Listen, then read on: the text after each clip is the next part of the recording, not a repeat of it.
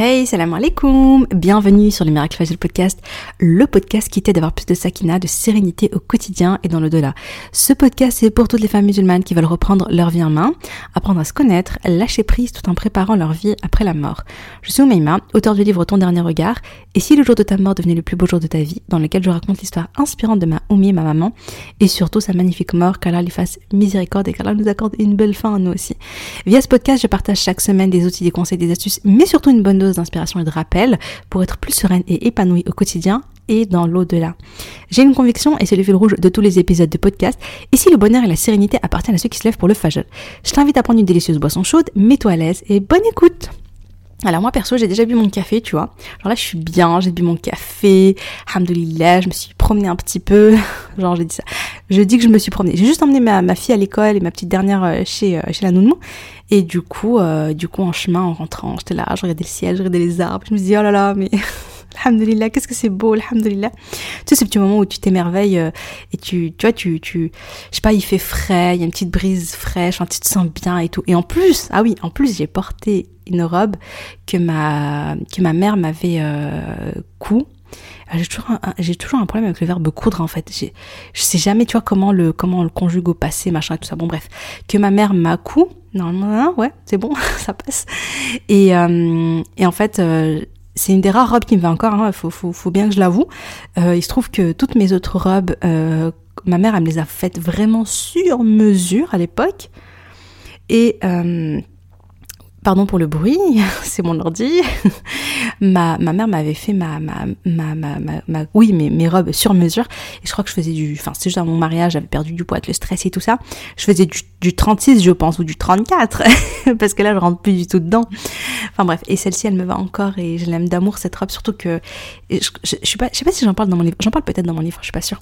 Mais, euh, surtout que cette robe, elle, euh, ma mère, elle me l'a fait, elle m'a fait la surprise, euh, pour ma deuxième Moukabala. Donc, à l'époque, j'étais à Marseille et je descendais, enfin je remontais sur Lyon euh, pour le week-end et pour euh, voir une deuxième fois mon futur époux. Il venait à la maison et, euh, et ma mère m'a fait la surprise parce que quand je suis arrivée, elle m'avait m'avait fait cette robe et elle était vraiment super jolie. Je crois que c'est la plus belle, une des plus belles qu'elle m'ait faite. Donc, donc voilà, donc voilà, donc ça me rend heureuse de la porter et ça me fait quelque chose dans mon petit cœur. Voilà, je voulais partager avec vous cette euh, petite anecdote. Et sinon, sinon, sinon, eh bien, écoutez, il est jeudi, 9h10, donc jeudi 17 novembre, et aujourd'hui est censé sortir le podcast que je suis en train d'enregistrer. D'habitude, il sort à 6h du matin. Bon, bah là, tu vas comprendre pourquoi est-ce qu'il y a eu du retard. voilà, je suis désolée, je suis en ce moment, c'est un petit peu le chaos. c'est vrai que là, je suis pas du tout comme d'habitude. D'habitude, j'enregistre mes podcasts super en avance, genre trois mois avant, je fais scripts, euh, j'enregistre tous les épisodes de podcast. Bon, en général, ça me prend quand même deux mois hein, entre écrire tous les scripts et ensuite euh, enregistrer, ensuite euh, faire les, les programmer, etc. Ça me prend même deux à trois mois pour 12 épisodes. Mais après, je suis tranquille en fait pendant, voilà, je sais que je suis tranquille pendant, pendant trois mois. Alhamdulillah. Donc là c'est pas le cas, mais écoutez c'est pas grave, euh, voilà. C'est aussi c'est cool aussi de se dire ah mais alors je serai ce matin même? oui oui c'est vraiment là on est on est on est un jour on est un jour. Euh. Euh, alors l'épisode de podcast du jour on va parler des six erreurs que peut-être tu fais et qui t'empêche de mettre en place ta routine Fajr euh, sur le long, oui, de la mettre en place ou de la faire durer sur le long terme. Donc euh, voilà, donc probablement que, enfin si tu m'écoutes, si tu m'écoutes depuis un petit moment, je pense que tu es intéressé par le miracle Fajr, tu souhaites mettre en place une routine du Fajr, peut-être que tu as déjà commencé à mettre en place et que tu as rencontré quelques difficultés, ou peut-être que c'est que c'est super fluide, machallah, et ça c'est génial, bravo et félicitations. c'est un vrai kiff. Alhamdulillah. En tout cas, euh, voilà. Donc, si tu veux euh, mettre en place donc ta routine Fajr spirituelle, euh, une routine bien-être pour ta santé mentale, ta santé émotionnelle, ta santé physique, et être constante, eh bien, eh bien, tu dois entendre parler de ces erreurs-là pour éviter, pour éviter de les faire, Inch'Allah. Et je fais une petite parenthèse. Là, je suis en train de préparer. C'est aussi pour ça que je suis un peu dans le rush, c'est que je suis en train de préparer une masterclass pour bientôt, Inch'Allah, pour la fin de la semaine prochaine. J'ai pas de date précise parce que moi, je suis je suis un peu dans le comme comme je l'ai dit juste avant, je suis un peu un peu c'est un peu chaotique, etc. Donc j'ose pas donner une date précise. Ça sera ça sera donné bien sûr quelques jours avant, hein, bien sûr pour s'inscrire. Et ça sera probablement donné euh, par mail ou bien dans le lien de l'épisode euh, dès que euh, dès que j'ai la date bien précise, etc. Inch'Allah. donc c'est c'est une masterclass. Donc pour celles qui veulent se construire une routine du Fajr, la masterclass va vous intéresser, Inch'Allah. On va parler du Miracle Fajr et surtout, je, vous le dis pour que ce soit bien clair, pour pour, pas louper l'information. Mais Inch'Allah, je, oh, je réouvre après deux ans et demi d'absence. Oui, après deux ans et demi de, que mon programme Miracle Routine Academy a, été fermé. En fait, je l'ai complètement fermé pendant la période où j'ai écrit mon livre et pendant la période où j'ai lancé mon livre et ensuite il en fait, il est resté longtemps, très très longtemps fermé, beaucoup plus que prévu, parce que j'ai décidé en fait de faire une refonte complète du programme. Je, je suis vraiment, euh, voilà, j'ai reconstruit le programme en entier, j'ai complètement modifié, et ça a pris du temps.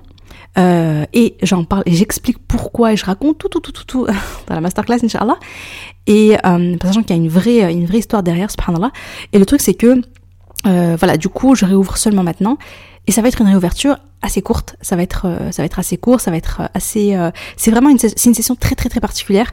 Il y a des places qui sont très limitées, mais c'est juste pour en fait c'est un peu particulier. Voilà. Comme c'est la première réouverture de session depuis depuis deux ans et demi je voulais former un groupe plutôt enfin pas trop pas trop grand. Et pour pouvoir en fait gérer l'accompagnement etc parce qu'en fait tous les cours vont être donnés en live. C'est ça en fait la différence. C'est que c'est pas vraiment en mode formation en ligne, les cours préenregistrés, etc. Mais c'est vraiment euh, pour cette session uniquement, ça va être des cours qui sont donnés en live sur Zoom, etc. Donc, euh, donc voilà, donc c'est vraiment quelque chose de particulier. Et si tu veux pas louper ça, vraiment, je te conseille de t'inscrire à la masterclass. Et, euh, et voilà, parce que ça va être, euh, c'est, ça va être pendant une période très courte. Donc, je préfère l'avertir parce que je sais que je vais recevoir après des mails pour me dire ah mais j'ai loupé l'ouverture, mais je savais pas, etc. etc. si t'as écouté le podcast, bah tu sais. voilà.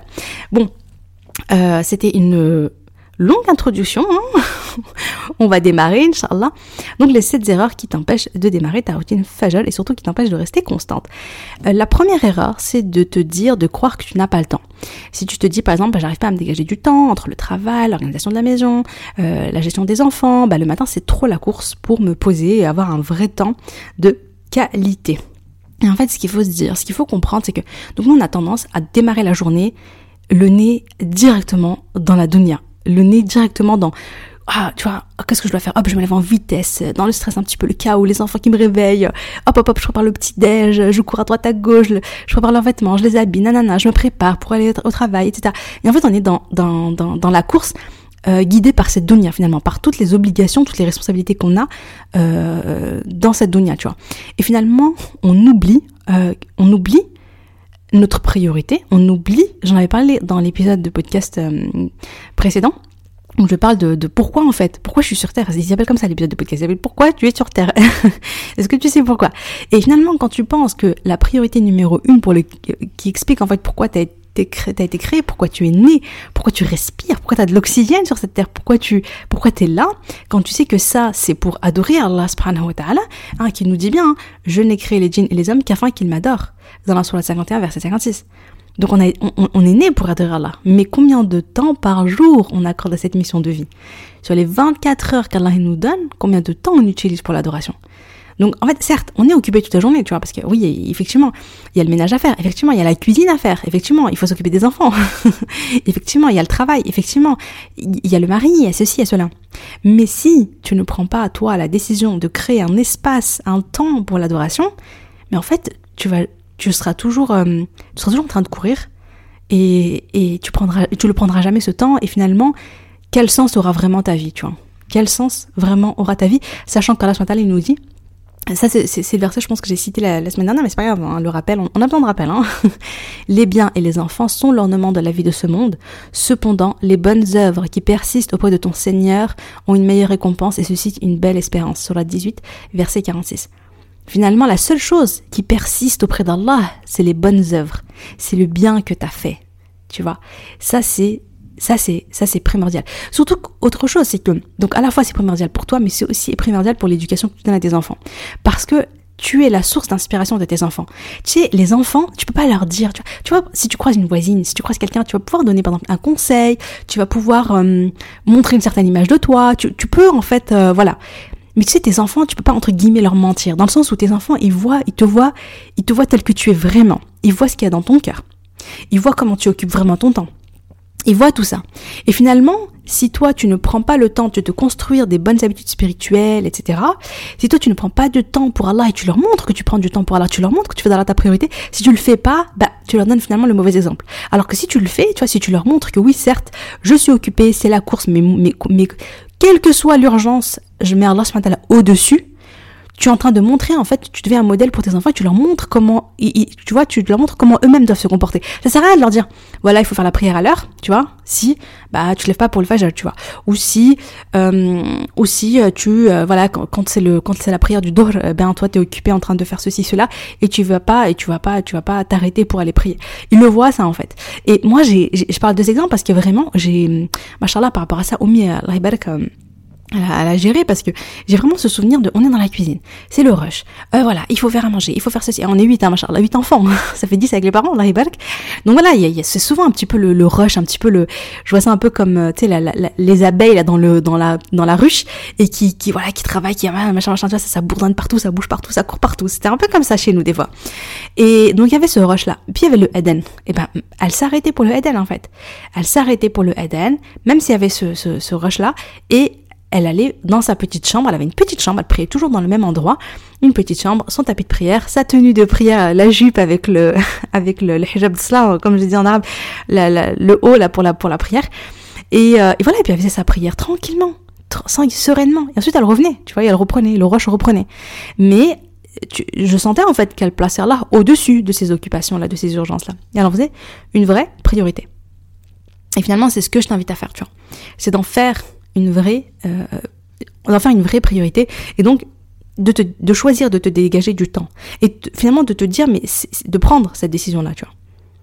Parce que si tu la prends pas, si tu subis ton temps, il y aura toujours autre chose. Il y aura toujours des urgences.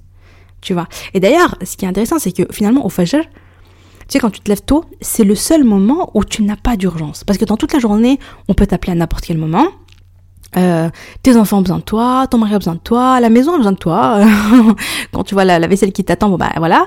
Et, le, travail, le patron, le machin, toi tu donnes du temps aux autres tout le temps et t'es tout le temps interrompu, t'es tout le temps, euh, tu t'as toujours des, choses à faire. Mais euh, qui c'est qui va t'appeler à 5 heures du matin, tu vois? Tu vois? Euh, est-ce que tu as un patron qui va te dire oui, voilà, j'ai besoin que tu me rendes ça, non Est-ce que y a tes, enfants, bon, à part les enfants, à part celles qui ont des enfants en bas âge, qui se l'éveillent des, des, fois à 4h, 5h du mat, mais sinon, les, gens dorment, les gens ils vont pas venir t'appeler, ils vont pas t'embêter. Et donc finalement, c'est le seul moment où tu peux donner un vrai temps à Allah subhanahu wa ta'ala euh, sans être interrompu, sans être embêté, sans urgence. La seule urgence, c'est ta akhira, tu vois. C'est ce que j'aime. Tu vois, donc, donc voilà, donc croire que tu n'as pas le temps, finalement, c'est pas que tu n'as pas le temps, c'est que tu n'as pas décidé d'en faire de te donner du temps. Euh, oui, je me rappelle Rahma, j'avais, je sais pas si vous connaissez Rahma qui, a, qui a créé le, qui a créé Zia et qui disait arrêtons de dire j'ai pas le temps, mais disons j'en fais pas ma priorité. C'est beaucoup plus vrai.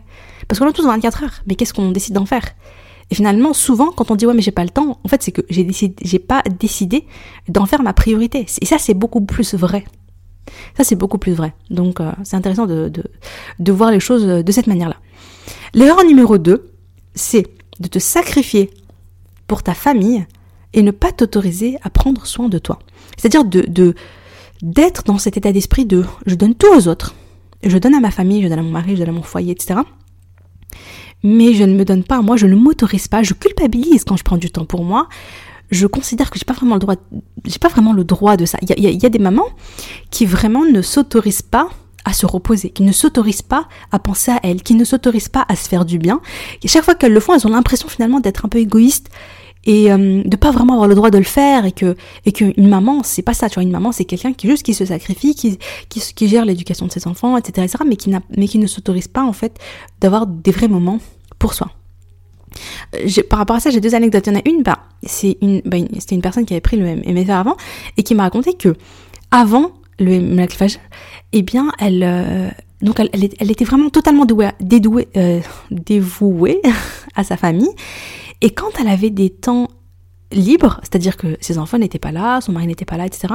Et c'était des moments où elle pouvait euh, bah, se reposer, prendre soin d'elle, faire du sport, lire, se poser tranquillement, se faire des soins au visage, je sais pas moi, tu vois, euh, se faire un kiff. Et, et ben non, euh, elle, euh, elle, elle se dit ok, qu'est-ce que je fais? Ben, je vais commencer à me préparer pour après pour les enfants. Je vais commencer à leur préparer leurs activités d'après. Je vais m'avancer dans le repas pour demain. Je vais faire ceci, je vais faire ça. Finalement, mais finalement, elle ne se disait pas tout simplement. Ben, si je prenais soin de moi, si, si j'écrivais dans mon petit carnet, et si je me faisais un peu de bien, tu vois, est-ce que, tu vois, est-ce que je me faisais un petit peu plaisir? C'est vrai que quand on devient maman, on change de perspective, on change de, tu vois, nos soucis sont vraiment, enfin voilà, on est, on est très focus sur nos enfants, c'est normal, surtout au début, etc on donne tout à nos, enfants, notre temps, notre énergie, on essaie de les éduquer, on a peur, on a peur de, rater leur éducation, etc. On veut vraiment leur donner le meilleur, et c'est, machallah, c'est, très bien, machallah, mais ça veut pas dire que moi, je dois m'oublier complètement, je dois me sacrifier, et je n'ai plus même le droit, je m'autorise plus à, à me faire un petit kiff, à, me faire plaisir, à être peut-être toute seule et à sortir et avec mon petit carnet dans, une boulangerie, me faire un bon café et écrire dans mon petit carnet ou je sais pas ou lire ou lire dehors en regardant, euh, en admirant le ciel, je sais pas moi dans un parc. Non ça, ça c'était quand j'étais jeune fille, quand j'étais pas mariée, tu vois. Là j'ai plus le droit.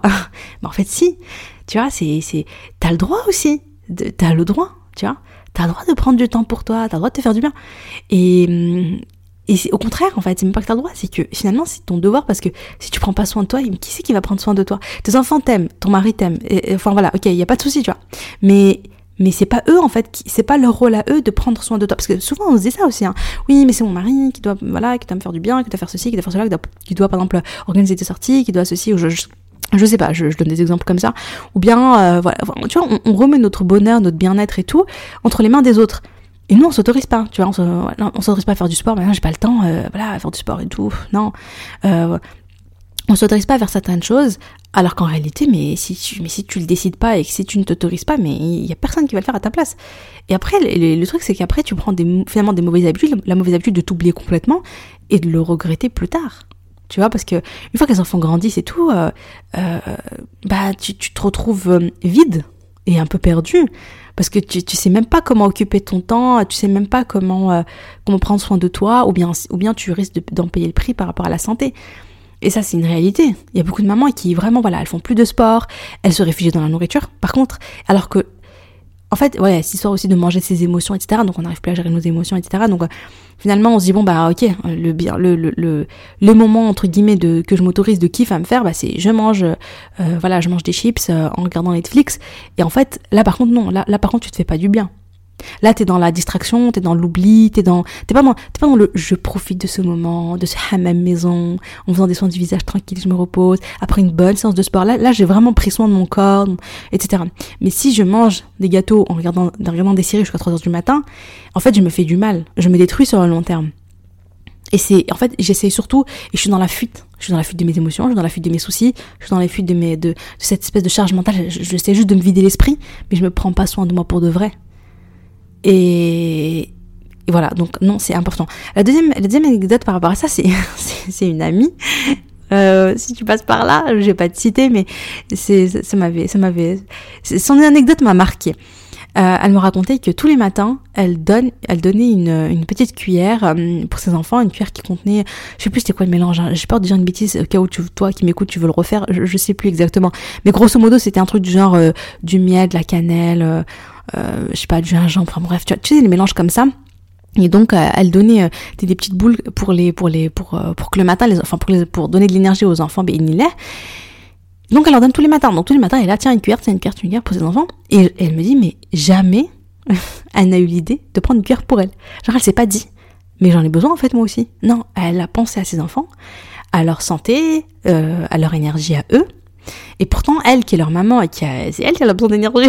Eux, je suis sûre qu'ils ont de l'énergie. Voilà, elle a pensé à leur santé, à leur système immunitaire, etc. pour booster tout ça, ben là. Mais elle, elle n'a pas pensé à son corps à elle, à sa santé à elle. Et c'est ça en fait ce que je veux dire dans le, cette histoire de se sacrifier, ne pas s'autoriser. C'est, ça devient même pas à l'esprit, tu vois. je trouve ça dingue. Et là, je vais citer une, la petite citation de mon livre. Euh, la femme est le pilier de son foyer. Plus elle s'épanouit, plus elle rayonne sur les autres. Mais si elle s'éteint, que restera-t-il d'elle à donner à ceux qu'elle aime? J'étais inspirée hein, le jour où j'ai écrit ça. non mais parce que c'est vrai en fait. C'est, totalement vrai. La maman, c'est vraiment le. Moi, je trouve que la maman, c'est vraiment le pilier du foyer, Voilà, moi, je, je, le vois, je le voyais bien quand ma maman était là. Bah, quand elle était de bonne humeur et tout, quand elle était bien, bah, je sais pas, il y avait une espèce d'ambiance où tout le monde est bien à la maison. Quand elle était pas bien, euh, voilà, bah, en fait, ça, ça, l'ambiance au foyer, bah, elle était assez plombée, quoi. C'était assez, on n'était pas bien non plus.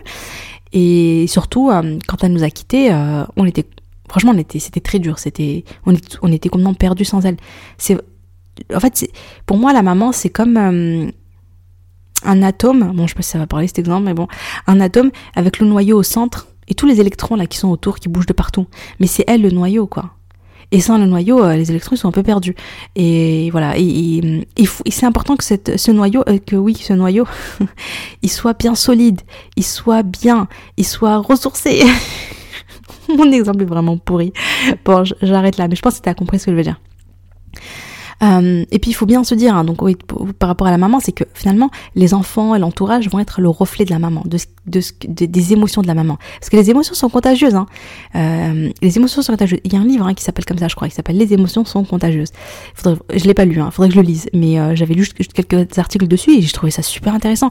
Ils expliquent que vraiment euh, grâce au neurone miroir, eh bien, les, les, en fait, le, je, vais vous lire un, un, petit, un petit passage. C'est un extrait d'un article que j'ai pris sur Internet. Euh, notre cerveau possède, et ça a été mis en évidence chez le primate non humain dans les années 1990 et plus tard chez l'humain en 2010. Donc le, notre cerveau possède des neurones miroirs qui en quelque sorte photographient l'action de l'autre et limite. Si un ami est triste, nos neurones miroirs nous permettent d'imiter inconsciemment ces expressions de tristesse. Et donc ça c'est, ah bah voilà, Christophe Haig, auteur de La contagion émotionnelle. Donc voilà. Euh, donc finalement, avec pendant cette histoire de neurones miroirs, eh bien, nos enfants, finalement, sont nos éponges émotionnelles, sont nos miroirs. Ils reflètent ce que nous on ressent. Et comment est-ce que, par quoi, comment est-ce que tu veux contaminer euh, tes enfants? Tu veux les contaminer par euh, le stress, la peur, l'angoisse, la tristesse? Tu vois toutes ces émotions-là, la frustration, la colère, etc. Ou bien est-ce que tu veux plutôt dégager de la sérénité, du lâcher prise, tu vois, du plaisir, de la joie? Et du bien-être, le bonheur, toutes ces belles choses. Et euh, ouais, moi je me dis mais ça, enfin, je, suis sûre que même tu vois, même même comment dire, même la foi, le tawakkul Allah, etc. Quand on cultive, c'est quand on cultive notre foi, quand on cultive notre iman, je me dis je suis sûre, alors je sais pas, tu vois, mais, mais je me dis, il y a vraiment moyen aussi que ça aussi, ça se transmette, tu vois. Tu sais, quand moi, pourquoi je le dis? Parce que vraiment, au mi, là c'était, je pense que elle était vraiment, enfin, Allah bien sûr, on peut pas savoir ce qu'il y a dans le cœur des gens, mais après c'était ma maman et je voyais bien comment elle était. Et je sentais que elle aimait vraiment Allah, tu vois, et que elle avait une vraie confiance en Allah. Et, et du coup, je sais pas, c'était hyper agréable d'être avec elle, et c'était hyper agréable quand elle te faisait un rappel, quand elle te parlait d'Allah, etc. Parce que c'est tellement, il y avait tellement de, de, de sincérité, il y avait tellement de, je sais pas, c'était tellement, euh, voilà, c'était tellement fort que tu le ressentais. Et du coup, quoi qu'elle dise, même si ce qu'elle disait c'était simple et tout, je trouve que on, était impacté. On était impacté. Et c'est pour ça que quand elle faisait des rappels, même, je me rappelle quand elle faisait des rappels aux infirmières et tout, tu les mots qu'elle employait et tout, c'était simple, hein, c'était pas, voilà, c'était, mais euh, c'était touchant parce qu'il y avait une espèce de, le cœur y était, quoi. Tu sentais que vraiment c'était important pour elle. C'est pas genre juste du récit un hadith comme ça que je connais, que j'ai appris pour te le transmettre. Non, c'était, je crois en ce hadith, tu vois. Je crois en Allah, j'aime Allah, tu vois, et je vais te transmettre cet amour. J'essaie de, elle, essaie vraiment de te transmettre cet amour-là, de, elle avait une telle certitude, un tel niveau de certitude, que, je sais pas, ça, ça t'ébranlait, quoi. Et voilà. Et donc finalement, tu, ça, ça touche, ça touche. Ça me rappelle une petite anecdote que mon père nous a un peu juste ce week-end là il explique que euh, il, a, assisté à une assise, je crois qu'il a enregistré l'assise, quelque chose comme ça, et en fait le chir, il avait fait un rappel, c'était un truc de fou, il disait tout le monde pleurait et tout, c'était euh, c'était c'était trop beau, c'était trop intense et tout. Et mon père, qui avait enregistré euh, l'assise, il a en fait, il a tout noté et il s'est dit parce que mon père à un moment donné, il avait fait, il faisait les khutbah jumura à la mosquée le vendredi, la khutbah du vendredi, et en fait à un moment donné, il se dit ok ben je vais, je vais moi aussi euh, euh, donner le même contenu en fait. Donc il donne le même contenu, donc il avait, il a tout écrit et il a, il a, il a, il a, donc il a fait son assise, il a fait la khutbah de, du vendredi en répétant tout, mais tout, tout, tout, je crois au mot près. Hein. Et en fait, il a dit, mais lui, il s'est dit, voilà, ça va faire le même effet que le shir, tu vois, ça va toucher les cœurs, les gens vont pleurer et tout. mais pas du tout. il m'a fait rire. Il m'a dit, mais rien du tout. Mais les gens, ils étaient là, voilà. Il qu'est-ce qui a changé? C'est pas les mots, en fait. Il m'a dit, c'est pas les mots. Il fait, c'est parce que le shir, lui, il avait, tu sais, il avait un yakin de malade. C'était trop puissant, en fait. C'était trop c'était trop intense, c'était trop. Euh, il disait avec le cœur. Enfin, voilà, il y avait quelque chose. Il y avait quelque chose. Et voilà, et j'aime beaucoup cette anecdote. Ça m'a, franchement, ça m'a fait rire sur le coup. Et je me suis dit, ouais, j'ai compris ce qu'il voulait dire par là. C'est-à-dire que au-delà de ce que tu dis, il y a ce que ton cœur transmet. Il y a, il y a, il y a, tout ça, en fait. Il y a l'hymen et tout. Et donc, voilà. Donc, finalement, euh, tout ça pour dire, cultive. Euh, bah, cultive tes émotions de sérénité, cultive ton hymen, pour mieux transmettre à tes enfants parce qu'ils captent tout ça. Beaucoup plus que ce que tu crois. Et en plus de ça, quand toi t'es bien à l'intérieur, bah t'es vraiment disponible pour tes enfants. Quand t'es sereine, bah t'es émotionnellement disponible pour leur donner l'affection, l'attention, le temps, le, le temps, le temps dont ils ont besoin. Tu vois, tu vas être là, tu vas leur donner, t'es prête à leur donner. Mais si t'es stressé, tu rumines, tu sais, ton corps il est là, mais ton esprit il est pas là. Bah, tu vois, d'ailleurs c'est pour ça qu'on dit ah, j'ai la tête ailleurs. Bah du coup, qu'est-ce qui se passe? Bah tu leur, tu leur donnes pas un vrai temps de qualité. Donc prends un temps, autorise-toi, fais-toi du bien au fajr pour mieux leur donner là. Alors la troisième erreur, c'est quoi? C'est de se dire oh j'attends un déclic, j'attends que quelqu'un vienne me mettre un bon coup de pied aux fesses pour me lancer. j'attends un déclic. Alors ça, moi franchement ça me dérange euh, parce que je t'explique. Alors en général, on sait ce qu'on doit faire. On sait qu'on doit se lever avant le jar, faire le qiyam, enfin c'est juste qu'on connaît les bienfaits, on sait que ça serait trop bien de le faire, on a envie de le faire, genre lire le Coran, faire le dhikr, euh, également donc faire du sport, écrire pour se libérer, pour mieux gérer ses émotions, etc. Donc on sait, on sait, on sait, on sait, mais on ne fait rien. Pourquoi? Parce que savoir ne suffit pas. S'il suffisait de savoir, franchement, ça aurait été, ce serait facile en fait. Et donc, parfois on se dit ouais, j'attends un déclic. Donc je sais ce que je dois faire, mais j'attends un déclic avant de me bouger vraiment.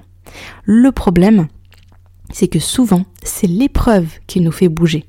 La maladie, un accident, un décès. Moi personnellement, ce qui m'est arrivé, c'est le décès de ma mère qui a, changé beaucoup de choses dans ma vie. Et moi j'ai envie de te dire là, est-ce que c'est vraiment ce que tu veux? Est-ce que tu veux une épreuve douloureuse pour enfin décider de changer? Tu vois, c'est quand même, ça fait réfléchir quand même de dire mais j'attends quoi en fait? J'attends euh, de me ramasser une grosse claque qui va me mettre à terre? Pourquoi est-ce que je pourquoi choisis pas une autre option? Tu vois, par exemple, je prends une décision ferme, je m'engage et j'agis immédiatement en multipliant les doigts. Au lieu d'attendre un déclic qui vient de l'extérieur et qui va te compresser, qui va t'obliger, tu vois, le changement il va se faire dans la douleur. Pourquoi tu choisis pas plutôt un déclic qui vient de l'intérieur et qui se fasse dans la sérénité et la douceur? Et euh, voilà, donc ce podcast, ça peut être le déclic hein, si tu le souhaites. Parce que vraiment, il faut arrêter d'attendre. Parce que vraiment, quand tu attends, c'est comme si tu espères une épreuve qui te laisse plus le choix que de te bouger. Et là, je vais citer un hadith d'après Ibn Abbas, le prophète sallallahu alayhi wa sallam a dit à un homme alors qu'il l'exhortait Profite de cinq choses avant cinq autres. De ta jeunesse avant ta vieillesse, de ta santé avant ta maladie, de ta richesse avant ta pauvreté, de ton temps libre avant ton occupation et de ta vie avant ta mort. Apporté par la Hakim et authentifié par Charles Albani dans Sahih Tarib numéro euh, 3355. Donc, vraiment, il faut, il faut profiter, tu vois. Genre, aujourd'hui, tu es là, tu respires, hamdoulilah, t'as ta santé, hamdoulilah, euh, t'es au chaud, t'es en sécurité. Euh, voilà, il y a des pays qui sont en guerre, il y a des pays qui ont rien à manger, il y a des pays qui ont, qui ont, voilà, qui ont des soucis tellement graves que eux, ils ont, eux, ils peuvent vraiment pas, tu vois. Enfin, eux, c'est vraiment compliqué pour eux, tu vois. Donc, plutôt que de t'attendre, euh, voilà, d'attendre les épreuves, eh bien, profite de ce que tu as pour avancer. Sachant que, je tiens à dire que ce déclic interne, euh, c'est l'élan dont tu as besoin pour te lancer. Tu as, besoin en fait de, de, de, de espèce de motivation de dire ok, go, j'y vais. Mais ensuite, pour rester constante, la motivation toute seule ne suffit pas. Alors, je, vais en parler à la fin, mais la motivation toute seule ne suffit pas. Et alors, il te faut un système qui te porte et qui te facilite. Mais ça, je vais plutôt en parler pendant la masterclass, en fait, que je t'invite, Inch'Allah, euh, à suivre. Donc l'erreur numéro 4, c'est de se dire mais si je me réveille tôt, je vais être fatiguée toute la journée. J'ai besoin de bien dormir moi pour tenir, sinon je vais jamais tenir. Déjà que je suis fatiguée, mais si en plus je me lève une heure avant, on va pas y arriver. Alors, ce qu'il faut, comprendre, il y a plusieurs choses, plusieurs choses à dire par rapport à ça. La première, c'est que est-ce que tu savais, est-ce que tu connais la sunna? Tu vois, donc comment faisait le prophète sallam, comment faisaient les compagnons? Il se trouve que eux, ils se couchaient tôt, juste après le Isha. Donc après le Isha, voilà, il, il, tardait pas trop à se coucher. Et ensuite, il se levait au milieu de la nuit pour prier, pour faire le qiyam ou dernier tiers de la nuit, etc. Et ensuite, il se rendormait.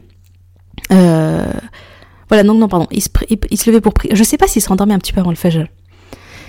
Mais en tout cas, ensuite, entre le fajr et le sholort, c'est-à-dire jusqu'au lever du jour, il faisait, euh, il restait réveillé. Et ensuite, il faisait finalement une, une une sieste après le dor. Donc finalement, au lieu de faire 8 heures de sommeil d'affilée, il répartissait. Donc il dormait un petit peu juste après l'Aïcha, donc euh, voilà. Ensuite, il dormait dans, il faisait, il faisait une sieste. Et donc il y avait des moments comme ça. Donc leur, sieste, leur sommeil, pardon, ne, durait pas, c'était pas, je dors une seule fois, mais voilà, il y avait la, il de la, de pour tenir dans la journée. Et finalement, ce que je finalement c'est donc ça c'est la meilleure manière de faire. C'est le prophète al qui faisait comme ça les compagnons. Et sachant que les sahaba vraiment ils dormaient très peu. Parce qu'ils passaient la nuit en prière et puis la journée ils travaillaient. Ils travaillaient ils avaient des commerces c'était des commerçants euh, ils se levaient même tôt pour pour profiter de la baraka du fajr. Et, et, en fait finalement oui ils dormaient peu parce qu'ils parce qu'ils donnaient beaucoup à Allah parce que et en plus ils avaient des journées bien bien bien fatigantes. Par exemple les femmes euh, donc les hommes travaillaient à l'extérieur etc mais les femmes c'était elles qui devaient euh, euh, moudre leur blé leur ménage c'était pas comme notre ménage à nous. Ils travaillaient vraiment ils, étaient vraiment épuisés à la fin de la journée. Et subhanallah finalement, ils, étaient moins fatigués que nous. Donc, ils faisaient moins d'efforts, mais ils étaient moins fatigués. Ils dormaient moins, mais ils étaient moins fatigués. Je pense vraiment que la fatigue, bon, après, la fatigue, elle vient de plusieurs choses. Hein. C'est aussi de la nourriture qu'on mange, qui est pas forcément très bonne. Euh, il y a la fatigue mentale, émotionnelle, quand on est épuisé dans sa tête, dans sa tête, hein, quand on est stressé, sous pression, etc. Euh, ça aussi, on va ressentir une fatigue physique plus importante, alors que eux, ils étaient beaucoup plus sereins, ils avaient le tawakkul, ils étaient, ils étaient bien dans leur tête. Hein. Euh, leur souci, c'était le souci de l'akhira, c'est tout. La, la, la, dunya, ils avaient beaucoup de recul par rapport, à, par rapport à la dunya. Alors que nous, à chaque petite chose qui arrive dans notre, dans notre journée, chaque petit imprévu, on est au bout de notre vie, on n'est pas bien, on rumine et tout et tout. Ça aussi, ça fatigue, ça prend de l'énergie, pour rien. Donc, donc voilà, donc eux, ils avaient des bonnes habitudes, ils se couchaient tôt, ils se levaient au milieu de la nuit, etc.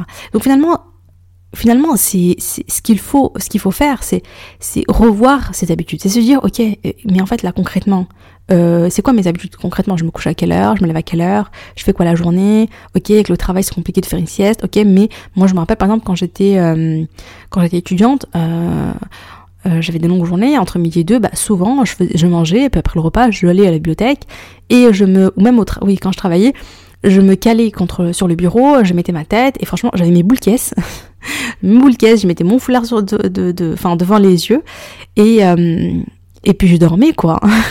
J'arrivais à m'endormir. Voilà, 15-20 minutes. Après, même si tu ne dors pas pour de vrai profondément, le simple fait d'être détendu dans le noir, t'entends rien, tout ça, euh, même si c'est pas confortablement sur le canapé ou sur un lit, hein, moi, j'étais assise souvent, je dormais assise, euh, la tête sur la table, la tête sur le bureau, et ben finalement je me sentais quand même beaucoup beaucoup plus détendue, beaucoup plus reposée 20 minutes après. Donc on peut vraiment mettre en place des siestes, même si on travaille. Euh, et puis à la maison, voilà, même s'il y a les enfants. À la maison, tu, tu te poses, tu vas dans un coin, maman elle va se, maman elle va se reposer, hop, tu poses ta tête, et euh, tu t'allonges, et tu fermes les yeux, tu mets tes boules et puis tu t'allonges 20 minutes, même si tu ne dors pas profondément, tu vas récupérer, tu vas, ça va te redonner de l'énergie là. Donc, euh, donc il ne faut pas laisser l'excuse de la fatigue nous arrêter. Et par rapport aux habitudes, donc c'est vraiment de voir finalement quelles sont les mauvaises habitudes qu'on possède, qu'on a déjà. C'est important, je parlais tout à l'heure de, de système global, c'est important d'avoir une vision globale sur la, sur la situation, sur où tu en es toi et sur la mise en place de ton habitude. En fait, la mise en place de ton habitude, c'est vraiment, euh, il faut le faire de manière, finalement, j'ai envie de dire stratégique, tu vois. C'est pas euh, juste, euh, ok, euh, voilà, j'ai envie, allez hop, je m'y mets, ah, j'y arrive pas, ah bah, je suis fatiguée, ah bah c'est bon, je laisse tomber. Non, non, c'est, c'est, c'est vraiment mettre en place finalement une espèce de stratégie globale, euh, en prenant en compte là où tu en es, là où tu veux aller, les mauvaises habitudes que tu as, etc. Et, euh, et, et voilà. Et ça, vraiment, le côté stratégie, le côté système global, etc., j'en parle de manière plus, plus approfondie, j'explique mieux encore, Inch'Allah, euh, dans la masterclass. Donc voilà, donc la fatigue, et puis j'ai envie de te dire aussi une chose, c'est que la fatigue, elle est normale au début de la mise en place de ta routine. Euh, c'est, le changement, il est fatigant au début. Au début, parce que ton corps, il n'a pas l'habitude. Si ton corps a toujours l'habitude donc de, de, se lever plus tard. Et surtout si tu changes pas ta routine du Aïcha. C'est pour ça que je parle souvent de Melak Fajr et Melak Aïcha. Les deux, pour moi, maintenant, j'ai vraiment compris à quel point c'était important que les deux euh, aillent de pair, les deux vont ensemble. On travaille sur les deux en même temps, euh, notamment dans le programme MFR, etc. C'est on met en place notre, routine Aïcha et on met en place notre routine du Fajr. L'un ne va pas sans l'autre. Si tu travailles que sur ta routine Fajr et que ta routine Aïcha, il n'y en a pas vraiment et c'est, ça va pas du tout, euh, tu vas avoir du mal. Hein. Le Fajr, il se prépare la veille, il se prépare au Aïcha. Donc, euh, là, qu'est-ce que je voulais dire? Oui, donc au départ, c'est fatigant, c'est normal. Mais si au bout d'un moment, donc tu as travaillé ta routine Aïcha, tu t'aimes plus tôt, euh, mais avec le temps, ton corps, il comprend que c'est la nouvelle norme, il s'habitue et il gère mieux son énergie. Et au bout d'un moment, euh, si tu vois, ça devient totalement normal pour toi de te lever, euh, de te lever super tôt et tu as mis en place cette habitude-là, et du coup, t'as pas cette fatigue. Finalement, la fatigue, elle n'est pas, comment dire, euh, après, elle peut être par phase, etc. Et c'est vrai qu'il y a des changements à faire hein, pour, pour moi ressentir la fatigue, mais ce qui est sûr, euh, c'est que c'est pas une fatalité et c'est pas quelque chose qui va durer tout le temps. Tu vois, ça peut être juste une phase durant la mise en place de ta routine, et après, tu vas, tu vas, tu vas, faire les bonnes, les bonnes causes, etc. Et tu, tu peux tout à fait ne plus ressentir de fatigue. Surtout que quand tu te lèves avec la, avec la motivation et qu'ensuite ce que tu fais pendant ta routine, euh, c'est du sport et ça. moi, moi, je me rappelle, franchement, euh, oh là là, mais j'ai eu des phases où je me disais, ok, là, je veux une routine qui me donne grave d'énergie le matin. Je me réveillais un petit peu, voilà, fatiguée, tout ça. Et hop, euh, je faisais mon sport, ma douche froide, j'étais une folle. je faisais 20 minutes de marche rapide. Et ensuite, je, me faisais, je faisais une douche froide. Et bah, je peux t'assurer que j'avais de l'énergie quand je sortais de ma douche. Hein. et ensuite, j'ai terminé ma routine et tout, et c'était trop bien. Donc euh, ça aussi, ça joue. Ça aussi, ça joue, on a tendance à, à l'oublier. Donc, euh, l'erreur numéro 5, c'est de penser en mode tout ou rien. Soit j'arrive à faire une routine parfaite, soit j'abandonne. Alors ça, si tu te reconnais. et là, je vais donc répliquer par cette fameuse phrase, que cette fameuse citation que j'ai citée la semaine dernière. Ne crains pas d'être lente, crains d'être à l'arrêt. Ne crains pas d'être lente, crains d'être à l'arrêt. Tu vois, on arrête avec le tout ou rien. Il faut plutôt penser en mode j'avance dans l'imperfection et c'est ok. C'est ok, tu vois. On avance doucement mais sûrement. Voilà, sachant que la femme que tu vas être dans 5 ans dépend des efforts et des habitudes que tu mets en place aujourd'hui. Ne cherche pas un changement grandiose du jour au lendemain, ça marche pas comme ça. Cherche plutôt la progression et construis des bonnes habitudes solides pas à pas. N'oublie pas que l'acte le plus aimé auprès d'Allah est le plus constant, et le plus constant, cela même s'il est petit, selon Sahih al-Bukhari numéro 6464. Donc Allah, il aime quand on se crée des habitudes qu'on va tenir sur le long terme. Allah, il aime quand on est régulier. Vraiment, la constance, c'est quelque chose qu'Allah, il aime. Tu te rends compte, même si c'est tout petit, mais la constance, la constance, la constance, tu vois. Deux petites rak'at et tu les fais tous les jours dix fois, euh, tu vois, tu, vas dire euh, dix fois, alhamdulillah, tu vas faire tous les jours. Et petit à petit, tu vas augmenter. Mais l'acte le plus aimé d'Allah est le plus constant, même s'il est petit. Faut vraiment retenir ça. Donc ta routine fajr, même si tu la mets en place de manière progressive, petit à petit, c'est totalement ok. L'erreur numéro 6, c'est de se dire je me couche tard depuis des années, du coup c'est très compliqué de me lever tôt. J'ai déjà des mauvaises habitudes, je me lève déjà, enfin voilà, je, me couche hyper tard donc euh, et j'arriverai pas à changer ça. Clairement, la routine du soir, donc la routine du réchage, comme j'en ai parlé plus haut, elle détermine ton réveil et elle détermine ta routine fajr. Parce que si chaque nuit tu te couches à 2h du mat, et eh ben, en regardant des séries, eh oui, forcément, ça va être compliqué d'avoir une routine fajr sur le long terme. Peut-être que tu vas y arriver une ou deux fois, hein, euh, voilà, tu te lever 3 heures plus tard, en mode vas-y, terre et tout, mais bien évidemment, la fatigue va te rattraper, et puis, mm, voilà, quoi, c'est, si tu te couches tard, si tu te couches tard et que tu te couches mal, de la mauvaise manière, bah, ça va clairement, clairement impacter tes réveils. Donc la solution c'est quoi? C'est de changer tes habitudes. C'est de supprimer les mauvaises habitudes pour faciliter la construction des bonnes. C'est pour ça que je parle vraiment de système global. Et je sais que quand je dis comme ça, voilà, il faut changer les habitudes, etc., supprimer les anciennes, ça a l'air évident, ça a l'air facile. il faut juste un peu de motivation, de détermination, blablabla. Alors qu'en réalité, pour supprimer une mauvaise habitude qui est ancrée depuis euh, longtemps, c'est un peu comme déraciner un arbre. Si vraiment tu fais ça depuis des années et des années et des années, je sais que c'est pas évident, que la motivation toute seule, bah c'est euh, ça suffit pas. Juste la motivation, euh, voilà. On finit toujours par dire oh mais non mais juste un épisode et hop trois heures plus tard euh, t'y encore, tu vois. Ou ah, juste une petite vidéo sur YouTube et hop trois heures plus tard t'y es toujours. Parce que voilà c'est les, les, les, en plus de ça, on, on, on, on, je sais pas si tu le sais, mais la motivation, elle fluctue. Hein. La motivation, c'est comme une jauge d'essence. Et dans la journée, elle diminue, elle diminue, elle diminue. surtout à la fin de la journée. En général, à la fin de la journée, ça y est, c'est ras des pâquerettes. Hein. À la fin de la journée, euh, t'as plus, euh, ta, ta, ta jauge d'essence, elle est vide. Donc ta motivation, elle est dans un état elle, t'as plus assez de motivation pour te bouger. Alors regarde le matin, encore, encore le matin ça va, mais euh, pour avoir la volonté de se dire non et d'arrêter tout ça, tout ça, le soir c'est compliqué. Donc ce qu'il faut c'est avoir un système global comme je le disais et, euh, vraiment euh, vraiment te, être vraiment très intelligente dans ta dans dans la manière de contrer les mauvaises habitudes que tu as dans ton comportement etc euh, pour éviter de retomber dans les mauvaises habitudes il faut le faire de la bonne manière en comprenant finalement comment fonctionne une habitude. Euh, c'est quoi qui déclenche la mauvaise habitude le soir. Euh, tu vois c'est c'est et, vraiment euh, réfléchir à tout ça bien en amont et, et, voilà être stratégique. Donc ça c'est quelque chose qu'on va, dont on va parler dans la masterclass. voilà, la dernière erreur.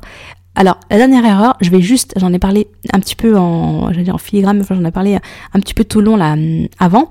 Je vais pas m'apesantir dessus. Euh, parce que parce que c'est parce qu'en fait l'histoire j'ai prévu de vous de partager en fait cette, anecdote qui m'est arrivée euh, quelque temps euh, qui est vraiment très très très qui est vraiment très intéressante. Je vais, je, vous, je vais commencer à vous raconter un petit peu ici, mais je vais vous la terminer dans la masterclass. Je suis désolée, je vais faire un petit peu de teasing.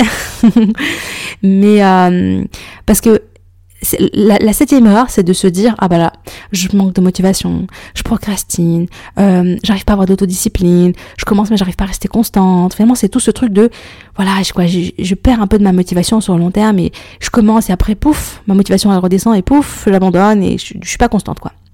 Alors que tu vois, souvent on entend, ouais, quand tu veux, tu peux, il faut être motivé, tu vas y arriver, etc., etc., etc. Donc l'erreur la plus grave pour moi et la plus importante, euh, et c'est celle que moi j'ai vécue en 2021, donc c'est assez récent, c'est ça, c'est de se, c'est de compter que sur la motivation. Alors, ce qui s'est passé, c'est que en 2000, euh, fin 2020, je tombe enceinte. Donc voilà, fin 2020, je remets le contexte. J'avais une super routine. C'était la période vraiment où je faisais mon sport tous les matins, je faisais ma douche juste après. Euh, voilà, j'avais ma routine spirituelle, alhamdoulilah. Euh, je crois que je faisais aussi un peu d'écriture et tout. Enfin, j'étais vraiment bien, hein, j'étais vraiment bien et tout. En plus, je crois que c'était oui, c'était aussi la période où j'écrivais mon livre, où je travaillais sur mon livre, où je travaillais sur le plan de mon livre, je n'en rappelle plus. Mais bon, bref, voilà, j'étais dans une phase dans une phase où j'étais vraiment bien. Et je suis tombée enceinte. Et alors là franchement c'est compliqué quand on tombe enceinte avec les nausées du début. Euh, vraiment les nausées dès le réveil et tout. Enfin moi je pouvais je me rappelle j'étais sur le canapé j'étais une loque je pouvais pas me lever le matin je pouvais pas bouger. Donc mon sport mais alors là c'était terminé. C'était fini le sport. Euh, et euh, fallait pas que je fasse de mouvements brusques euh, le matin, euh, sinon, euh, sinon j'étais trop pas bien, j'étais ballonnée et tout. C'était, voilà, voilà. Bref, si t'es enceinte, tu, tu, toi-même tu sais, si t'es passé par là, toi-même tu sais. Et si tu n'es pas encore, si tu n'as pas encore d'enfant et que tu le souhaites, bah qu'Allah t'accorde une belle descendance, une descendance pieuse, Inch'Allah. Bref, donc, donc j'avais une super routine et je suis enceinte et j'ai dû arrêter. Et ensuite, voilà, enfin, je, voilà, je faisais le minimum quoi. Je faisais vraiment le minimum vital. Euh, je me disais c'est pas grave, je reprendrai quand j'irai mieux. Après à chaque fois il y avait des petits désagréments et tout. J'ai pas vraiment repris. Euh, j'ai accouché, après il y a eu les nuits compliquées et tout, mais j'essaie de mettre en place ma routine. Et là j'ai pas compris parce que j'ai galéré. Je galérais. J'avais vraiment envie. Je commençais à mettre en place. J'arrivais. En fait, je galérais à, à la garder et à être constante. Et je comprenais pas pourquoi je galérais autant. D'ailleurs, je vous en ai parlé parce que ça, c'est un truc qui est très important pour moi, c'est d'être euh, transparente et authentique. Euh, et en plus, je, me sentais trop mal. J'avais un gros syndrome de l'imposteur parce que je me disais, attends, attends, attends. Genre, je suis là, miracle Fajr et tout, nanana. Euh, routine Fajr, c'est trop bien et tout, nanana. C'est ce que j'essaie de transmettre. Et, en, et à côté, je galère comme ça. Alors, j'avais une routine quand même Fajr. Hein, je veux dire, je me levais prier mais ma routine elle était euh, c'était pas comme d'habitude quoi. Avant j'avais une routine bien complète je prenais bien mon temps je faisais je faisais tout ce que j'avais à faire mes étirements mon sport mon écriture ma lecture du Coran mes invocations du matin. Tu sais j'ai ma cohérence cardiaque etc donc j'avais une espèce de grosse routine comme ça qui me faisait énormément de bien et j'étais trop bien quoi. Et là tout d'un coup euh, je passe un minimum genre je fais ma prière euh, je fais mes invocations je lis vite fait du Coran parfois oui parfois non et hop je me rendormir.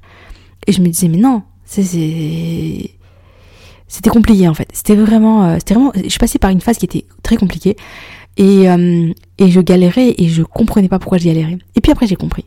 Et après j'ai compris. Et ça, ma compréhension, bah ça sera c'est ça mon teasing en fait. non, je ouais, ouais, je vais je vais en parler dans la masterclass, je vais reprendre cette, cette anecdote là et je vais vous expliquer vraiment euh, euh ce là tout ce que j'ai vraiment tout ce que j'ai tout ce que j'ai découvert, c'est c'est vraiment c'est vraiment passionnant. C'est vraiment hyper intéressant. Donc voilà pour l'épisode de podcast du jour qui a duré quand même 44 minutes. C'était pas prévu, je pensais que ça durait 30 minutes. Ben, alhamdoulilah, j'espère que t'as passé un bon moment. Euh, j'espère que ça t'a parlé. Euh, les, euh, les, les, erreurs, les 7 erreurs que je t'invite à ne pas commettre. et concernant la masterclass, donc si t'es intéressé, eh bien, euh, je vais envoyer, euh, je vais envoyer prochainement un mail, Inch'Allah, pour, euh, pour, pour donner plus d'informations. Donc, si tu reçois déjà mes mails, les bulles etc., ben, ne t'en fais pas, tu vas recevoir le mail bientôt, Inch'Allah, et tu auras toutes les infos. Je le redis, ça va être une ouverture vraiment express, il n'y aura pas beaucoup de place, etc. En tout cas, pour cette première session, après, plus tard, on verra. Mais pour cette première session, je, veux quelque chose d'assez gérable pour moi et euh, comme je disais, les cours vont être donnés en ligne. Ça va être, je pense que ça va être un format super intéressant, mais, euh, mais j'en dis pas plus. Euh. voilà, ce qui est bien aussi si tu à la masterclass, c'est que tu peux me poser toutes tes questions. Tu pourras me poser toutes tes questions à la fin de la masterclass. Je prendrai le temps de répondre à tout le monde.